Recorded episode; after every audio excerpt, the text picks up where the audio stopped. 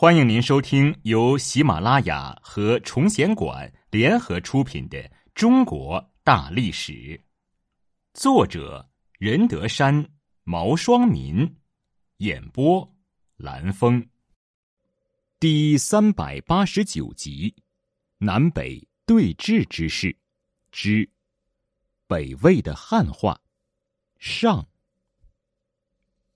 西晋灭亡以后。各少数民族相继进入中原，在混战局面下，民族融合的脚步也加快了。各少数民族纷纷从政治、经济、文化等方面向汉族学习，从而使汉族与少数民族之间的区别变得越来越细微。去胡气，推进汉化。随着进入中原的时日渐长，拓跋鲜卑接触到的中原封建文化越来越多。拓跋族进入中原以后，遣汉人到平城，造成更大范围的民族间错居杂处。原有部落组织已不能适应这种新的局面。一部分汉人地主入世北魏后。力图按照封建方式改造拓跋族政权，这些因素使北魏开始了封建化的进程。北魏封建化的正式开始在天兴元年（三九八年），拓跋圭在这一年攻下后燕都城，正式称皇帝，表明北魏此时已开始以中原之主自视。为了适应新形势，北魏采取了几项重大措施。在政治方面的有：一、把都城从盛乐迁往平城；二、参照汉制立官职、制礼仪、定律令、考天象；三、令朝野人士皆束发加帽；四、命令州县大量收集儒家经典。至五经博士设立太学，北魏企图通过这些措施去掉胡气，建立中原正朔的新形象。经济方面的措施，则是开始定居农业化。大致在破燕以后，拓跋圭开始解散部落组织，并按照地域定居。为了方便管理。拓跋圭设立了八部帅，其职责是劝课农耕、量效收入。与此同时，为了加强农业生产、增强平城的经济力量，拓跋圭在灭燕以后，还将山东六州的四十余万利民百工技巧迁往平城。接着，又下诏给内喜新民耕牛、忌口授田，在京资地区。仅内蒙古凉城、山西大同及代县之间的三角地带，建立了北魏历史上的第一个大型农业区。明元帝拓跋嗣即位后，在遵循拓跋圭既定政策的基础上，又采取了持禁罢院、改牧为农、减扩人口、祭口授田政策，因此北魏的农业经济初具规模。汉武帝拓跋焘时，在北方士族崔浩、道士寇谦之的支持下，加快了封建化、汉化的进程。在政治方面，大量任用汉人，相对的提高了汉人地位。太武帝以崔浩为司徒，掌选举。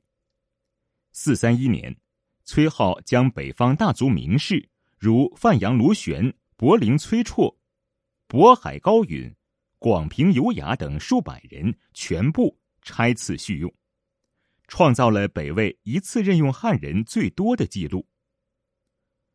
北魏政权中，鲜卑贵族势力有所削弱，汉族地主势力有所增长。在经济方面，采取与民休息的政策，不断减轻农民的负担。太武帝下诏捐除凡苛。更定科制，务从清约，除故革新，以正一统。大败柔然后，又下诏减少徭役，与民休息，要求收税时不得纵富都贫，必强侵弱。这些诏书总的精神是适当减轻农民负担，尽可能做到公平合理，以保护封建农业的发展。这对于一个刚征服中原的游牧民族来说是有特殊意义的。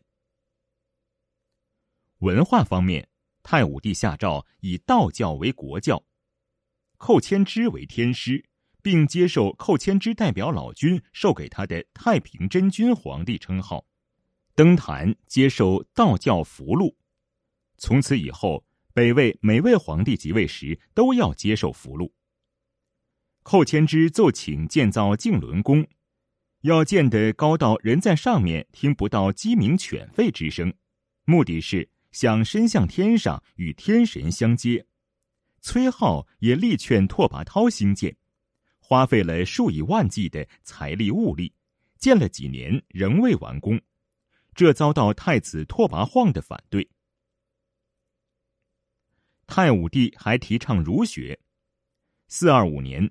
北魏建立了太学，并祭祀孔子。四四九年，又下诏宣文教，要求王公以下百官其子弟都要到太学学习儒经。与此同时，极力削弱被拓跋族奉为戎神的佛教，并逐渐升级，由勒令部分和尚还俗，禁止王公以下至于庶人饲养沙门，到四四六年的全国范围内灭佛。对于崔颢、寇谦之用这些较激进手段所实行的封建化政策，鲜卑贵族十分不满，并一直进行着抗争，因此对崔寇二人心怀怨恨。崔颢虽然受到北魏三代皇帝的信任，但他和鲜卑统治者之间发生了矛盾。四五零年，鲜卑贵族终于利用国史案。给崔颢加以尽述国事、备而不典和受贿的罪名。当初拓跋焘派崔颢修撰北魏史，并叮嘱他们写国史一定要根据实录。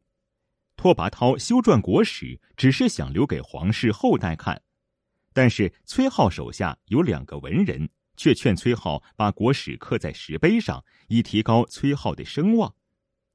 崔颢自以为功大位高。果然把国史刻在石碑上，还把石碑竖在郊外祭天坛前的大路两旁。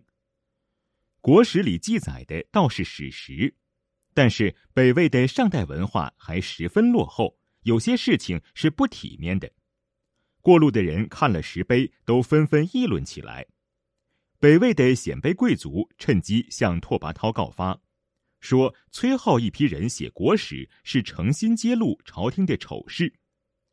拓跋焘本来已经嫌崔颢太自作主张，一听这件事十分愤怒，于是便派人把崔颢抓来审问。崔颢吓得什么也答不出来，拓跋焘大怒，下令将崔颢处死，时寇谦之已死，并满门抄斩，同时受到株连而死的汉人贵族达两千多人，改革以失败告终。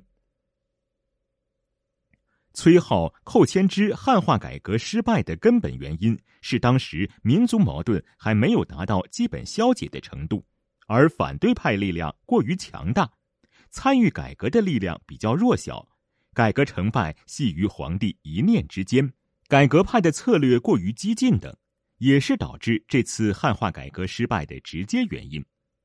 尽管如此。他们所实施的政策仍然代表了当时历史发展的方向，而此时的北魏在文化上也与世界有一定的交流。北朝经陆路与经济文化繁荣的萨珊朝波斯相联系，波斯人东来经商，陕西、河南、山西、河北、青海、内蒙古、新疆以及广东等地。都曾发现不少萨珊钱币，渊源于印度，以至犍陀罗的开凿石窟、绘制壁画、雕塑佛像等佛教艺术自西而东传入，在新疆、甘肃、山西、河南等地逐渐与中国传统艺术相融合，成为中国古代艺术的瑰宝。佛教从中国向东传入高句丽、百济，由高句丽传入新罗。又经由百济传入日本，在朝鲜、日本流行了千余年的佛教，许多方面都有中国的烙印。